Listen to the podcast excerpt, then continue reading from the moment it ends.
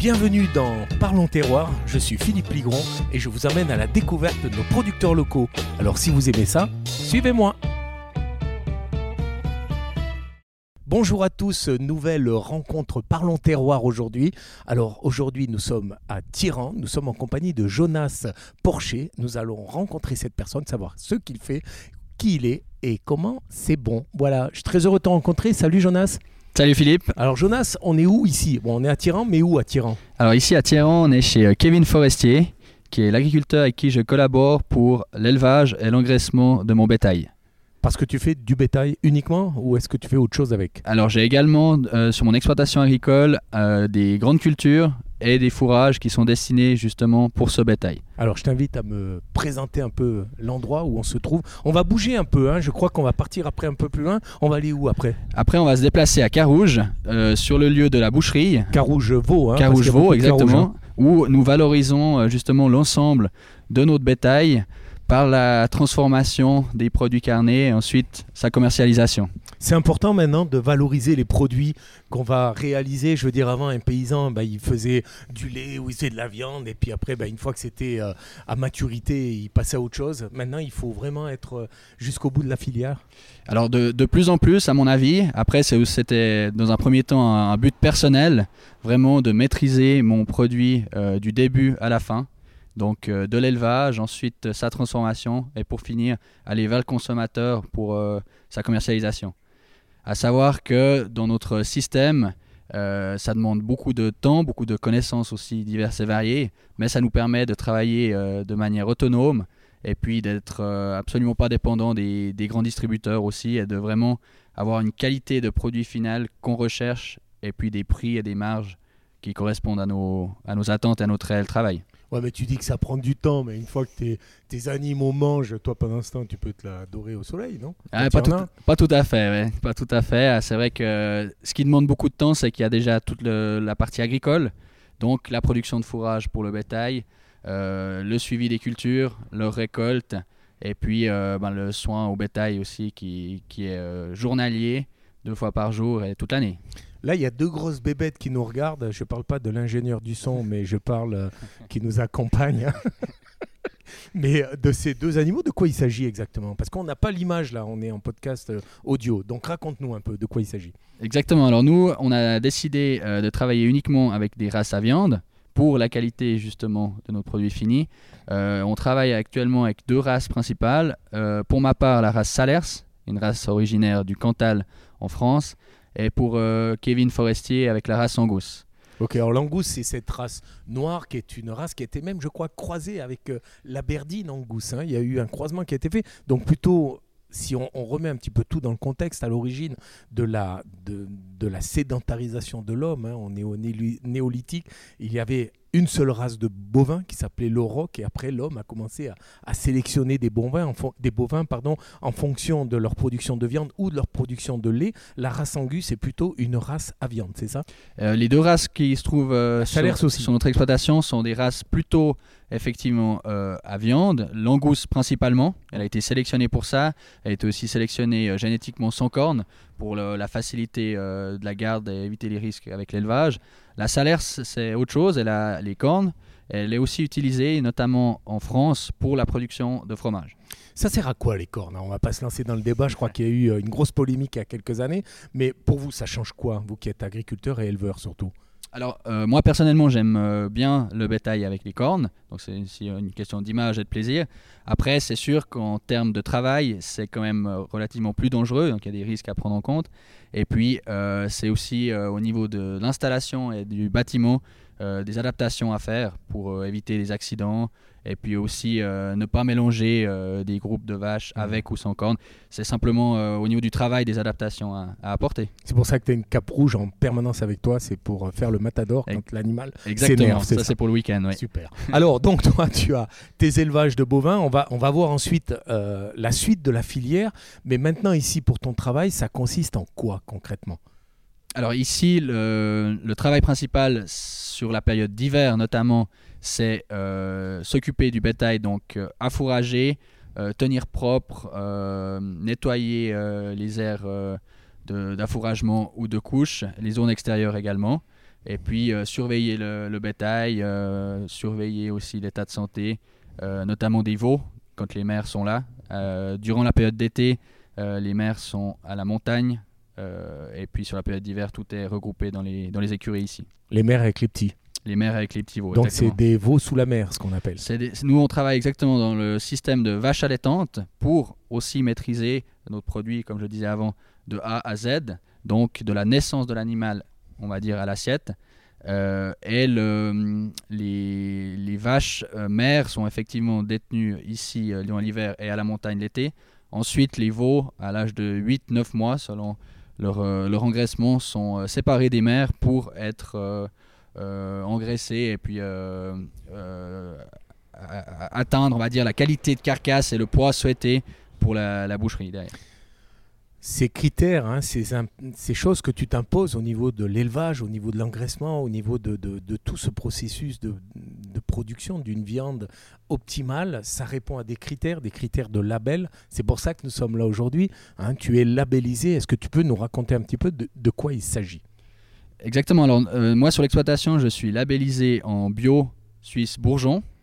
Donc, c'est un, label de qualité avec un cahier des charges extrêmement restrictif et euh, intéressant, pour, de mon point de vue, pour notamment le bien-être animal, qui est aussi intéressant au niveau des cultures, euh, dans le sens où on renonce à l'utilisation des produits phytosanitaires, mais beaucoup de nouvelles techniques sont là pour essayer de quand même maintenir une production intéressante. Euh, étant donné que moi, l'ensemble de mes cultures sont valorisées par le bétail, c'est un peu plus facile pour moi d'être dans ce label. Peut-être que si j'étais dans une région euh, forte productrice en céréales, aussi une des raisons de ce choix.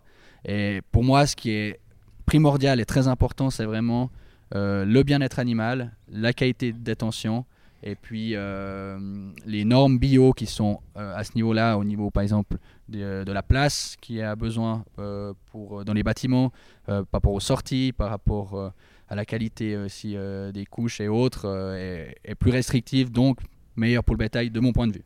Donc le bien-être d'un animal, pour toi, ça signifie pas de leur mettre un, écran plasma dans l'écurie avec un canapé en cuir, avec de la moquette par terre? C'est pas ça le bien-être d'un animal. C'est quoi pour toi le bien-être d'un animal? C'est au niveau de la surface au sol, du nombre d'animaux par mètre carré? Ça consiste en quoi exactement? Alors pour le bien-être animal, il y a beaucoup de critères à prendre en compte. Euh, notamment le climat des tables, donc euh, l'aération, la lumière, la température. Euh, aussi, on doit être attentif à la qualité de la couche, à la propreté des couches également, aux approvisionnements en eau, la qualité de l'eau, la qualité des fourrages. On peut le voir ici, euh, enfin on peut pas le voir, mais sur. Alors on peut pas le voir, mais on peut, on peut l'expliquer, on peut le démontrer. Donc juste décrypter l'histoire. Donc là nous sommes en audio bien évidemment, vous n'avez pas l'image. Donc nous sommes dans une grande étable, très propre. Hein. Je sais pas si c'est parce qu'on venait que tu as, fait as fait le ménage, mais je pense pas. Et puis surtout très aéré. On voit qu'il y a peu d'animaux en cette période, puisque nous enregistrons pendant une période assez euh, estivale.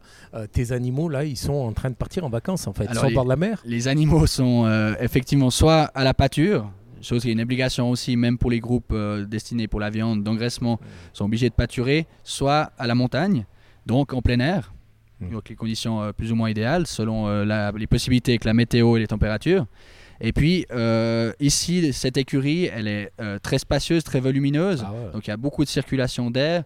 Il n'y a pas de courant d'air non plus, car on peut le bâtiment est orienté de sorte à éviter ça. Euh, la température bah, idéale euh, elle peut s'adapter aussi euh, selon les périodes de l'année.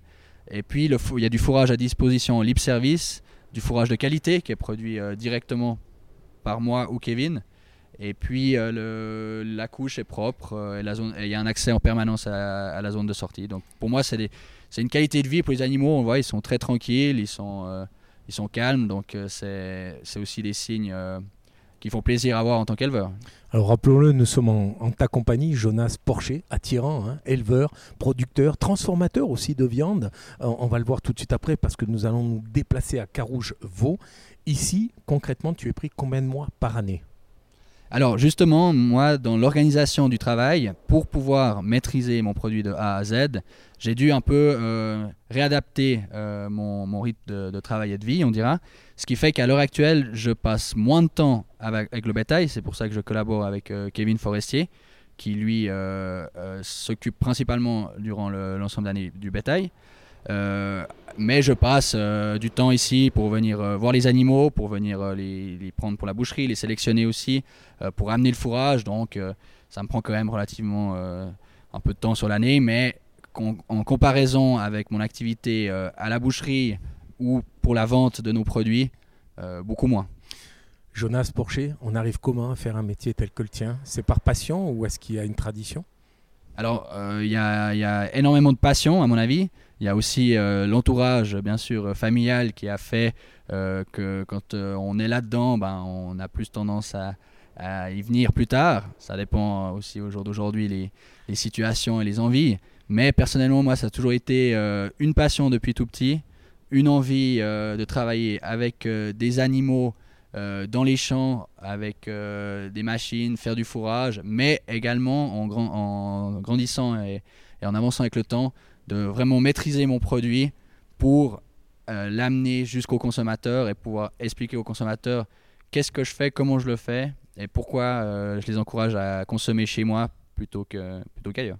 Quand on est jeune comme toi, Jonas Porcher, attirant, euh, quand on se projette comme ça, quand on se voit dans l'avenir, on se voit comme nos anciens le faisaient, c'est-à-dire jusqu'à la fin de sa vie professionnelle, ou est-ce que toi, tu te dis, moi, je vais déjà viser à 10 ans, 10 ans enfin, mm. du, moyen terme et, 20 ans à long terme, on ne se voit pas dans le même métier jusqu'à la fin de sa vie professionnelle ou pas? Alors, je, je, pense que de manière globale, dans le milieu agricole, on se voit en général quand même euh, toute sa vie dans ce milieu-là ou proche de ce milieu-là.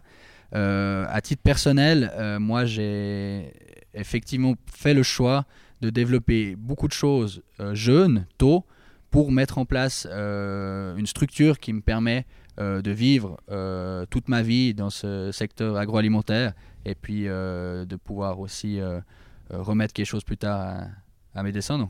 Donc tu es jeune, Jonas, rappelons-le, peut-être on peut dire ton âge 25 ans, oui. 25 ans. Est-ce que depuis que tu as commencé le métier il y a quelques années, est-ce qu'il y a déjà des choses qui ont changé, des orientations que tu as dû modifier malgré ton jeune âge?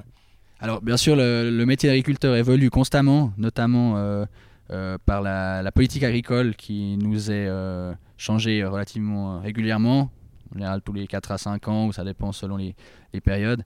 Euh, il y a aussi la, vision de la société, il y a aussi les, dernières initiatives qu'on a connues qui ont impacté, euh, on va dire, euh, nos choix ou nos programmes à respecter. Et puis après, il y a le, les envies des consommateurs, l'intérêt peut-être aussi par rapport à la consommation locale et à la vente directe qui fait évoluer le métier.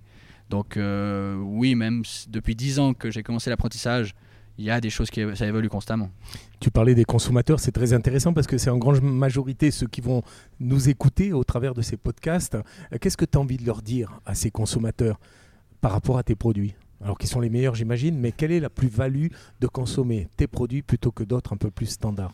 Alors, je dirais que la, plus grande plus-value avec mes produits, c'est qu'on soutient euh, une, une, économie, un commerce local, avec euh, des animaux qui sont élevés euh, bah, dans le canton de Vaud, abattus exactement dans le canton de Vaud, transformés et commercialisés sur un rayon de 15 à 20 km, avec une maîtrise des fourrages, une maîtrise de la qualité des produits finaux. Excuse-moi, je te coupe, ça veut dire quoi une maîtrise des fourrages? Parce que pas tout le monde habite à la campagne. Une maîtrise des fourrages, c'est quand la, la maîtrise des, productions des, fourrages. Donc nous, la, fourrage, on le rappelle, c'est la nourriture des la, animaux. La nourriture des animaux, exactement. Avec euh, ici sur mon exploitation, j'arrive à être autonome dans cette euh, production de nourriture pour mes animaux. C'est-à-dire que j'ai pas besoin d'importer euh, de, l'extérieur ou de l'étranger d'autres aliments. D'une manière générale, la Suisse est autonome en termes de fourrage ou est-ce qu'on doit importer? On doit quand même en importer un peu. Euh, après, ça, ça dépend le, type de production. Mais on est, on est euh, un taux d'auto-approvisionnement relativement haut quand même. Donc rappelons-le, hein, Jonas Porcher, toi tu es labellisé bio. Ça veut dire que ton fourrage de facto est bio. Est-ce que c'est plus compliqué que travailler en conventionnel? Euh, Pour le fourrage, je dirais qu'il n'y a pas une, une, différence énorme, à part le, le suivi des, des mauvaises herbes.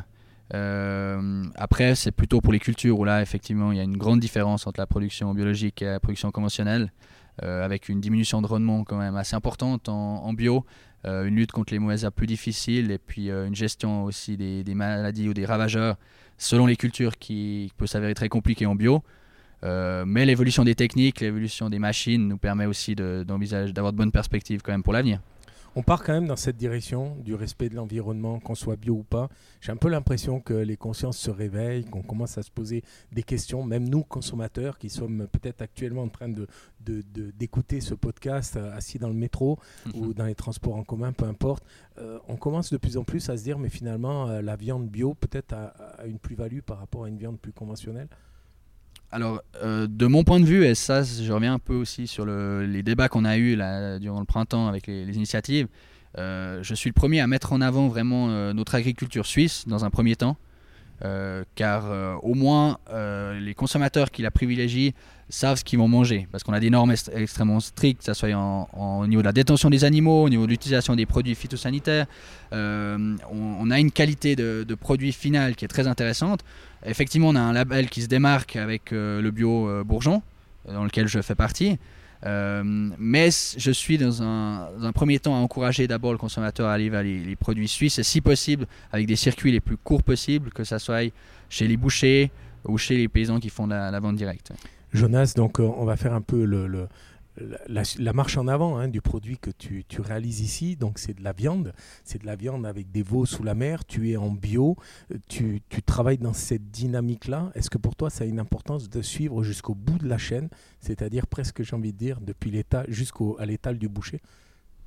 Alors pour moi c'est vraiment important, c'est aussi pour ça que j'ai commencé à travailler un peu aussi en boucherie mhm. pour euh, pouvoir euh, euh, travailler ce produit-là. Euh, c'est important pour moi pour savoir comment mes animaux sont traités lors de, la phase d'abattage typiquement, pour savoir euh, euh, comment ils vont être transformés et puis surtout pour pouvoir avoir des prix de vente qui me permettent de, de vivre et qui soient justes et équitables par rapport à mon travail. C'est marrant parce que à t'écouter comme ça, ça me fait penser. J'enseigne aussi à, l'école d'agriculture à Agrilogie, à Grange-Vernet, euh, un programme qui s'appelle Patente en valorisation des produits fermiers.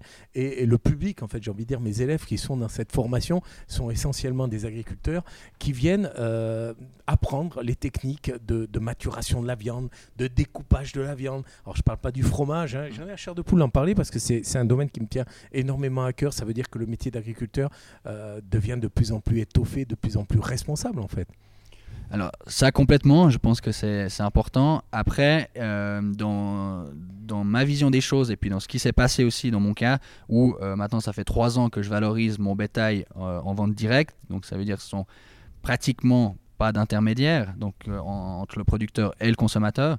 Euh, cependant, au bout d'un moment, euh, quand on veut se développer un peu plus pour valoriser peut-être plus aussi de, ces surfaces dans un circuit autonome et court, on est obligé d'avoir des transformateurs, des professionnels, des structures adaptées pour notamment respecter les normes qui sont de plus en plus restrictives et de plus en plus adaptées par rapport à l'industrie et des fois difficile à adapter pour nous comme un petit abattoir mmh. communal qu'on verra dont on parlera tout à l'heure.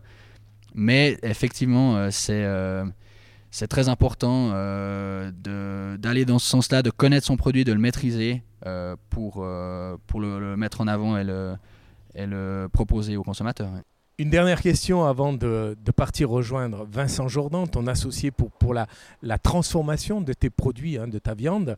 on pourrait dire que les labels t'ont apporté une sérénité quant à la qualité, moins de, quantité, mais plus de qualité euh, alors ça, au niveau de la viande, je dirais que sur les marchés, par exemple, le marché de la Riponne euh, sur lequel on est présent. Riponne à Lausanne, rappelons-le pour à ceux Lausanne, qui nous écoutent un peu plus loin. Exactement, ou le marché du Parc de Milan qui est également à Lausanne.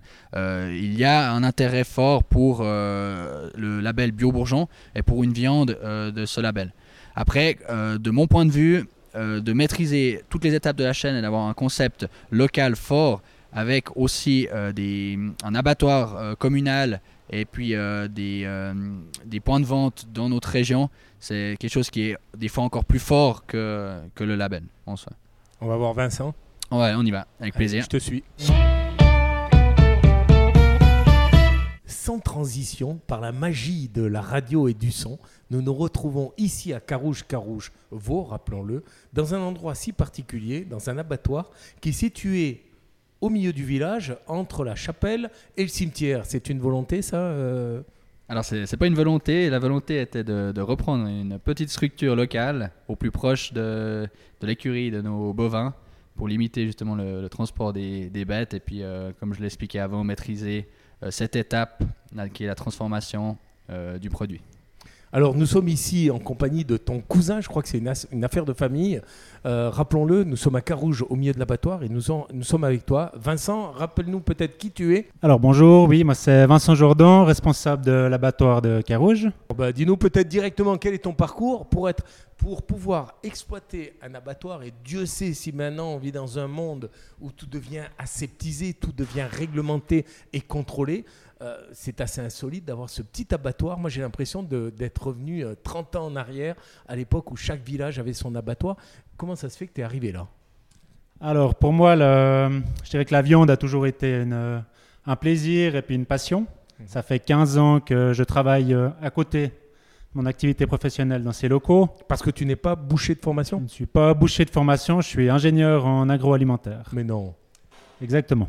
Et puis, donc, tu as épousé ce métier de boucher. Et comment on dit On dit un boucher abatteur C'est quelqu'un qui abat l'animal? Oui, un abatteur. Euh, pour nous, c'est plutôt des tchakaillons. C'est un peu le, le, tueur de cochons dans les villages. Les tchakailleurs Les tchakaillons. Les tchakaillons. Ok, d'accord. Et donc, toi, tu es arrivé comment? Alors, tu as fait des études euh, dans l'agroalimentaire, ingénieur, c'est quand même pas rien comme parcours. Et qu'est-ce qui a fait que tu as quitté ce monde qui, quand même, t'ouvrait la voie royale sur un métier euh, grassement payé, avec des horaires euh, assez allégés, et tu te retrouves chaque ailleurs Voilà, alors comme je l'ai dit avant, c'est vraiment une passion. donc, on est dans un petit abattoir communal qui était géré avant principalement par la commune. Et avec l'évolution des normes alimentaires, d'hygiène, on a vu que le, enfin, il fallu repenser le concept. Et c'est là que j'ai repris a deux ans la, gestion de l'abattoir. On a dû vraiment euh, changer un peu les façons de travailler, revoir un petit peu la structure du bâtiment. Mais c'est du masochisme ce que tu fais, Vincent. À un jour ou un jour où on nous dit euh, maintenant euh, la grille elle fait pas les 15 cm, elle doit en faire 15 et ce genre de choses. On est vraiment tatillon maintenant ce sont des normes qui sont presque, à mon avis, même européennes, hein, j'en sais rien, quoique. Mais ça veut dire quoi? Ça veut dire que quand on prend ce métier-là, euh, on s'expose à ce genre de choses, on est vraiment dans un métier de fou, là. Bien sûr, après, les normes, elles sont, je dirais, imposées par l'industrie. On, doit vraiment respecter les mêmes normes que l'industrie. Mmh. Et là, on a dû mettre en place des plans HACCP, des autocontrôles. Alors HACCP, rappelons-le, Hazard Analysis Critical Control Point, qui signifie qu'on va mettre en place des normes de, d'hygiène et de contrôle d'hygiène à toutes les étapes du processus de fabrication, c'est ça? Exactement, le but c'est vraiment de maîtriser le, l'hygiène et la qualité du produit final. On ne devient pas un peu fou avec ça J'entends maintenant, j'ai l'impression qu'on aseptise tout euh, au risque de, de pour éviter d'avoir le risque de se prendre un procès sur la tête on n'est pas en train de marcher sur la tête, justement Alors, on va peut-être un peu loin, c'est clair, mais je pense que c'est aussi la société qui veut ça, et le consommateur aujourd'hui qui veut toujours un produit de, qualité et qui se conserve longtemps. Vincent, encore une question. On sait que maintenant, c'est la rentabilité qui fait foi, c'est la productivité. Ici, on n'abat pas comme dans un abattoir industriel. Est-ce qu'on est rentable dans un petit abattoir tel que celui-ci? Alors, bien sûr que non. le petit abattoir a des coûts bien plus élevés qu'en industrie. Mais nous, notre, notre concept, c'est vraiment de garder une production locale avec des animaux qui, viennent de la région. On a des temps de trajet de moins de 15 minutes entre l'élevage et la, et l'abattoir. Vincent, toi qui travailles dans cet abattoir, est-ce que tu as pu aller dans d'autres abattoirs plus industriels, plus astronomiques, qui misent sur la quantité, peut-être au détriment de la qualité, quoique c'est pas sûr.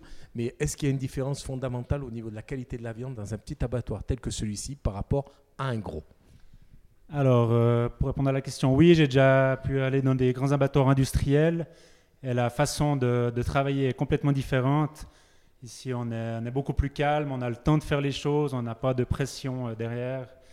Et ça se ressent bien sûr dans la qualité de la viande, avec des animaux qui ne sont pas stressés la, qualité de la viande s'en ressent vraiment. Alors peut-être rappelons-le à ceux qui nous écoutent, hein, c'est quoi le stress chez l'animal qui va être abattu? C'est peut-être le fait que l'animal, comme il est stressé, se contracte, donc ses muscles gardent plus de gaz carbonique qui va obliger une maturation beaucoup plus rapide, hein, c'est-à-dire ce glycogène contenu dans la viande va se transformer beaucoup plus rapidement en acide lactique, donc on risque de se retrouver avec une viande qui sera PSE pour le viande, c'est-à-dire pas le soft exudatif, c'est ça, c'est-à-dire que la viande risque de être de moins bonne qualité si l'animal est stressé. Je suis content, j'ai impressionné tout le monde avec mon savoir.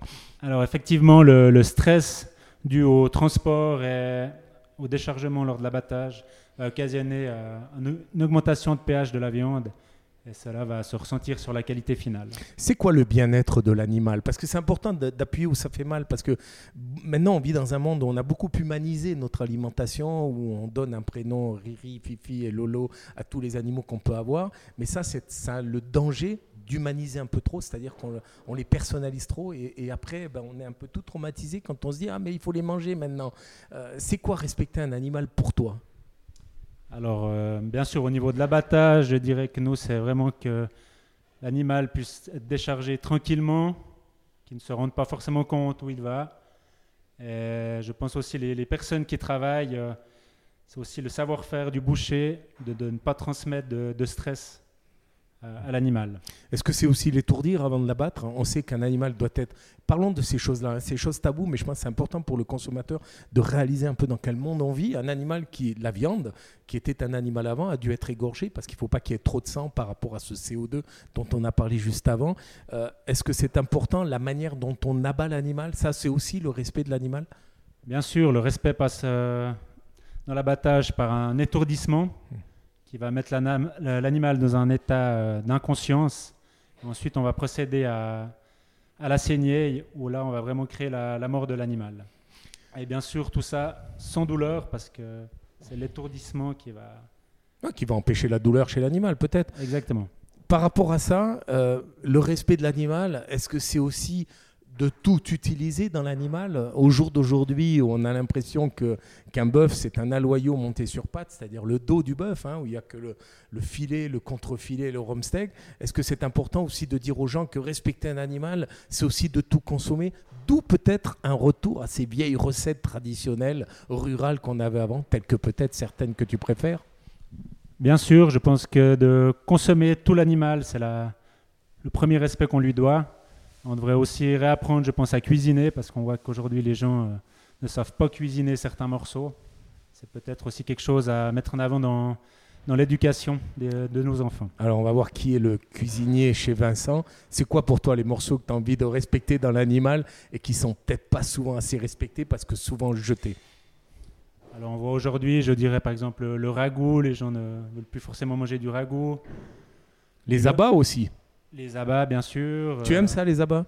Moi, j'adore ça. T'adores ça? Qu'est-ce qu'il y a comme abat chez l'animal? Chez le bœuf, par exemple? Chez le bœuf, il y a les, rognons. c'est ce que je préfère. Le foie? Le, riz de veau, très peu connu, mais excellent. Le, le foie aussi? Le foie, le cœur. Hmm. Il y a quoi encore? Il y a les tripes, hein, dont on parle très peu. Les tripes aussi. Alors, c'est vrai que ça, c'est pas forcément dans nos coutumes, hmm. les, les, tripes, mais... Ouais, enfin, en tout cas, il y, a les, y a les tripes de la Baronne à Moudon, à Luçon, pardon, chaque année, euh, qui font fureur, c'est le cas de le dire. Euh, c'est important de retrouver ces vieilles recettes traditionnelles, d'autant plus que c'est le cuisinier qui parle. Euh, c'est bon pour la santé, il y a très peu de graisse, il y a beaucoup de fer, il y a beaucoup de, de produits, de nutriments dont on a besoin pour la santé humaine. Exactement, oui, comme vous l'avez dit, riche en fer et puis plein de vitamines. je pense voilà, il faut, il faut remettre en avant ces produits. Et puis. C'est important. Alors justement, je, saisis la perche au vol parce qu'il n'y a pas que l'abattoir ici. Il y a une remorque toute équipée euh, jour à viande, hein. une petite boucherie, euh, comment dirais-je, mobile, hein, itinérante. C'est important quand on a un client en face de soi de lui dire Mais ma petite dame, il n'y a pas que le filet dans le bœuf. Hein. Mangez peut-être une bonne joue de bœuf brisé et vous verrez le goût que ça a. C'est important, ça, c'est un, comment dirais-je, ça fait partie un peu du cahier des charges du boucher que tu es, d'aller plus loin que d'abattre un animal, préparer la viande, mais aussi conseiller les clients, les, guider dans ce respect de l'animal en consommant tout Oui, exactement. Donc notre concept, c'est justement de valoriser, enfin de maîtriser la chaîne de, l'élevage à l'abattage jusqu'à la vente. De, se rendre, sur les marchés, d'avoir le contact direct avec le consommateur est vraiment un plus où on peut leur expliquer euh, comment se passe le, processus, leur donner des conseils, des recettes et des choses comme ça. Justement, en parlant de clients, hein, il y a un produit qui vient de sortir de, la chambre froide, monté sur rail, un demi-cochon. Un demi-cochon, ça consiste en quoi? On a le jambon derrière, on a ce qu'on appelle le jambon de devant, l'épaule. Il y a aussi le carré, mais il y a aussi le cou. Un coup de porc, ça devient un peu des produits de tendance. Alors les coups de porc, oui, alors c'est quelque chose qu'on peut bien valoriser avec les broches, avec tranches de porc en grillade par exemple. C'est vrai que c'est des produits qui marchent bien l'été. Il y a des demandes des clients, toi qui es sur, sur le terrain, qui est dans ta remorque, euh, auprès du, public, hein, oui, puis des consommateurs. Tu sens maintenant qu'il y a de plus en plus euh, d'autres attentes de la part de ta clientèle ou est-ce que ça reste borné et on reste sur le, filet mignon et ce genre de choses?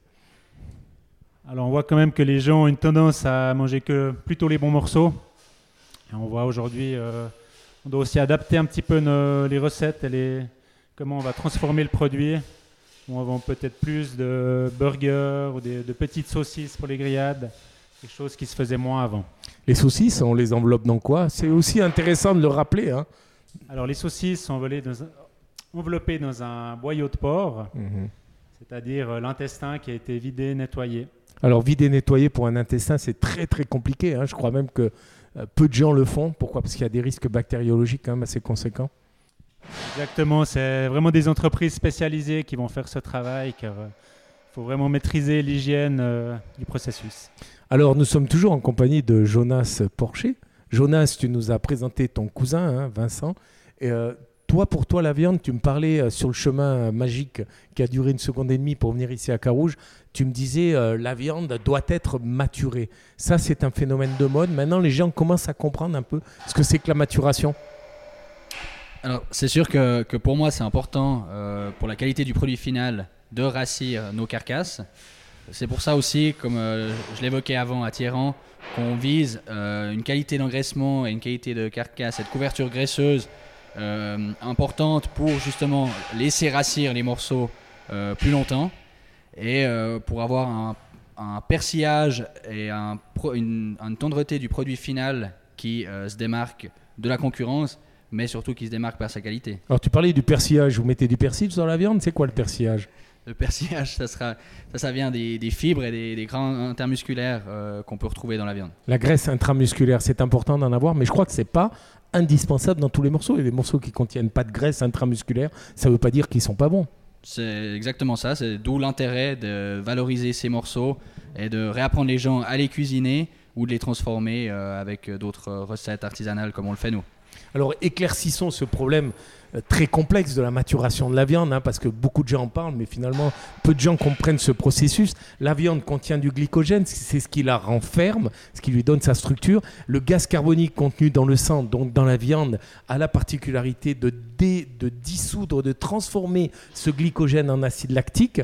Et la viande c'est-à-dire qu'elle devient de plus en plus tendre. Et en parallèle de ça, le fait de euh, mettre la viande en maturation, ça, lui, ça crée un phénomène de séchage de la viande qui concentre les sucres. C'est ça un peu la maturation de la viande Vincent? Alors oui, euh, la maturation de la viande, quand on va mettre la viande en chambre froide, on va avoir une... Euh, après l'abattage, on a une descente de pH qui va entraîner la maturation de la viande et un effet euh, des protéases qui vont détruire les protéines et ce qui va attendrir la viande. Donc en fait, la viande devient plus tendre. Ça veut dire que finalement, cette viande qu'on achèterait en grande surface, dans une superbe barquette en Sagex, dont le prix est certainement inclus dans le prix de la viande, euh, on n'aura pas chez le boucher cette, ce petit Kleenex entre la viande et la barquette euh, qui fera qu'on va jeter en fait quelque chose de non réutilisable. Enfin, le Kleenex sous la viande, on ne le réutilise pas. Est, cependant, il est gorgé de sang et d'eau, qu'on appelle l'exudat, hein, et qui est en fait le phénomène d'avoir tranché la viande en avance. Ça veut dire qu'acheter la viande chez un boucher, si on achète 100 grammes de viande, on va manger 100 grammes de viande. Alors que peut-être quand on achète une barquette de viande avec une tranche dedans, on risque d'en manger peut-être un petit peu moins parce que le poids initialement sur l'étiquette se retrouvera en infime partie certes, mais quand même en petite partie, sous forme liquide dans ce Sagex qu'on va jeter à la poubelle. Et je le rappelle, poubelle que l'on va payer une deuxième fois. C'est juste Bien sûr, euh, c'est vrai que je ne l'ai pas mentionné avant. Pendant la maturation, on a aussi une perte d'eau de, la viande. Donc une concentration du goût.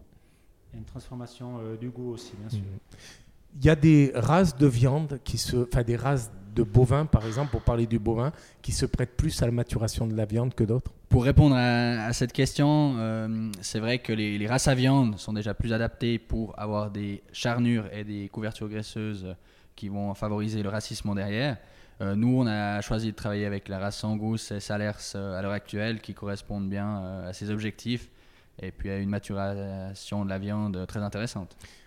Par rapport à cette viande, Vincent, euh, est-ce que toi, tu sens aussi un changement chez le consommateur? Toi qui es sur le, front, hein, vous allez au marché avec votre petite remorque qui est superbement bien équipée d'ailleurs.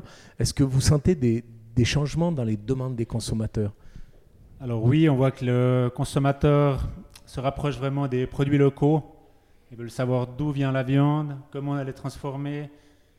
Et puis ça, je, je pense que c'est vraiment quelque chose en plus qu'on peut leur apporter aujourd'hui je reviens à cet abattoir. C'est pas tous les jours qu'on a le droit de rentrer dans un abattoir. Je me sens un peu privilégié aujourd'hui. Euh, on parlait du respect de l'animal, c'est-à-dire de, traiter, d'utiliser le maximum euh, de ce que nous a finalement sacrifié euh, l'animal. Hein. Il y a même certaines civilisations comme les Inuits qui demandent pardon et qui remercient l'animal avant de tuer. On ne va pas tomber peut-être jusque-là dans, la, une sorte de névrose, mais on, dit de rationaliser, de tout utiliser dans l'animal. On a parlé des abats, mais tu disais qu'avant, on étourdissait l'animal et on le saignait. Ce sang, on en fait quoi? Alors le sang, on peut faire du, boudin. Mais est-ce que tu en fais, toi, du boudin? On en fait euh, plutôt à la période d'hiver, boudin à la crème. Que vous envoyez dans le Jura pour la Saint-Martin, c'est ça? Non, alors ça, c'est tout vendu euh, localement euh, chez nous. Ok. C'est un produit qui part très bien, on a beaucoup de demandes. Et ça, ça revient de plus en plus. Il me semble qu'un temps, on a boudé ces produits-là, on était plus sur des filets, des contre-filets, des steaks. Et maintenant, de plus en plus, il y a une demande des consommateurs. Oui, je pense qu'on revient gentiment à ces produits et puis c'est une très bonne chose. Il faut, comme je disais avant, il faut, il faut pousser nos enfants à découvrir de, tous les produits euh, qu'on peut, produire. Par rapport à cette maturation de la viande, Jonas, je reviens un peu vers toi, pas vers toi, vers vous deux, hein, parce que vous avez certainement votre avis chacun.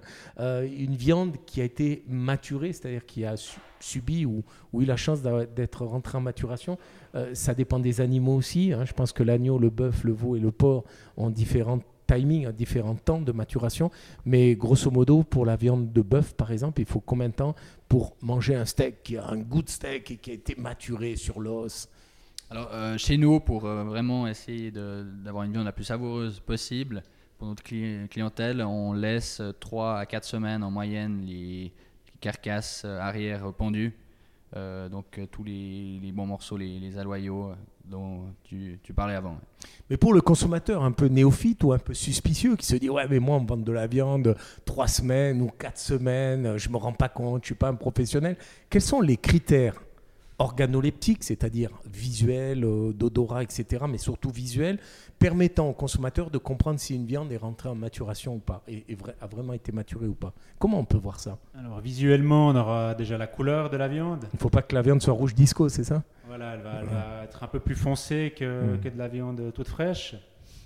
On aura aussi la, la, graisse qui va évoluer, plutôt un peu jaunâtre, mais on a un léger rancissement. Et puis l'odeur aussi. Et puis l'odeur, Faut que ça sente la viande, pas le plastique ou pas rien du tout. Je veux dire, la viande, ça, ça doit avoir l'odeur de viande, hein, c'est ça? Exactement. Et on va après surtout le voir euh, à la cuisson, comme on l'a dit avant, euh, avec une, une perte d'eau qui sera vraiment minime sur une viande qui a été bien maturée.